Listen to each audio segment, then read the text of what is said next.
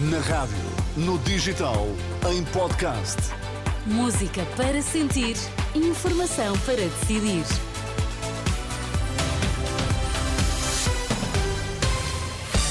Pedro Queiro, boa noite. Vamos às notícias em destaque esta hora. Olá, boa noite. Eventual coligação governamental de direita que inclui o Chega a dividir PSD e CDS dos Açores e do continente.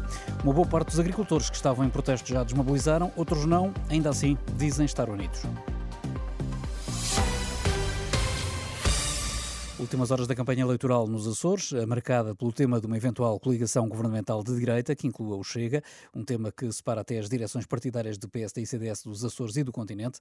A Renascença, o líder do CDS regional, diz mesmo que não aceita orientações de Luís Montenegro nem de Nuno Melo. Também o atual, o atual presidente do governo açoriano, o social-democrata José Manuel Bolieiro, rejeita comentar a recusa do PSD Nacional em fazer acordos com o Chega. Eu não falarei das opções dos outros, falarei da minha. E a minha opção é clara e objetiva entendo que a interpretação do povo que decidiu nas eleições de 2020 foi no sentido de encontrar uma governação não socialista. São declarações ao enviado da Renascença às eleições nos Açores, Tomás Aginho Chagas. Já o vice-presidente do Governo Regional, o centrista Artur Lima, garante então que a coligação açoriana não recebe ordens da Aliança Democrática. A nossa liderança é coesa, leal e que tem funcionado muito bem.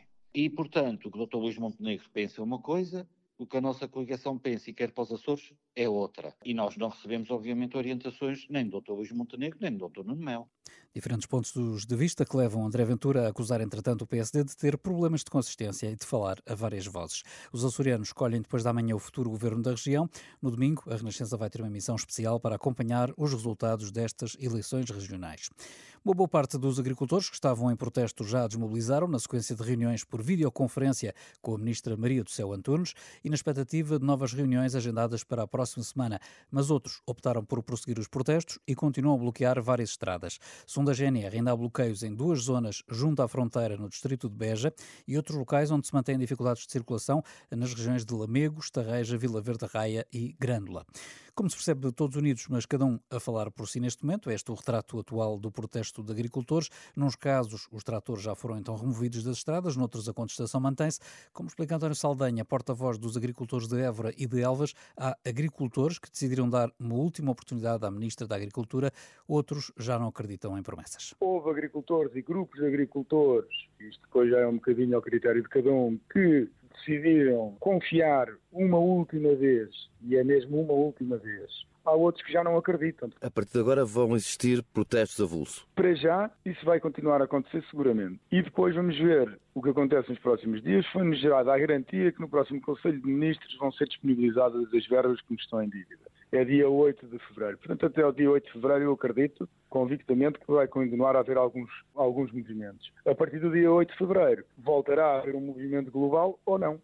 António Saldanha, porta-voz dos agricultores de Évora e Elvas, ouvido pelo jornalista Pedro Mesquita. Pedro Mesquita. Entretanto, a crítica vem de dentro. O líder parlamentar do PS reconhece responsabilidades da Ministra da Agricultura pela revolta no setor. Eurico Brilhante Dias diz que Marido Céu Antunes cometeu um erro ao reduzir os apoios e que passou a ideia de que o governo só voltou atrás por causa dos protestos dos agricultores. O governo, e devo dizer isto de forma clara, penso que fez um erro de avaliação e há erros técnicos que foram corrigidos pela senhora Ministra mas eram erros técnicos que teriam sido evitados, que têm a ver com o corte de 35% nos valores que eram atribuídos aos agricultores. Teve que ter uma intervenção, que é uma intervenção que seria desnecessária se não se tivesse cometido um erro. A verdade é que a imagem pública de que o erro foi corrigido por pressão uh, da rua é uma imagem que já não conseguimos ultrapassar. Essa ficou. No programa São Bento à Sexta da Renascença, também o líder parlamentar do PSD eh, deixou críticas à Ministra da Agricultura. Joaquim Miranda Sarmento fala de um erro clamoroso ao cortar os apoios e que mostra a incapacidade de Maria do Céu Antunes na gestão da pasta. São declarações para ouvir na edição da noite, depois das 11, aqui na Renascença.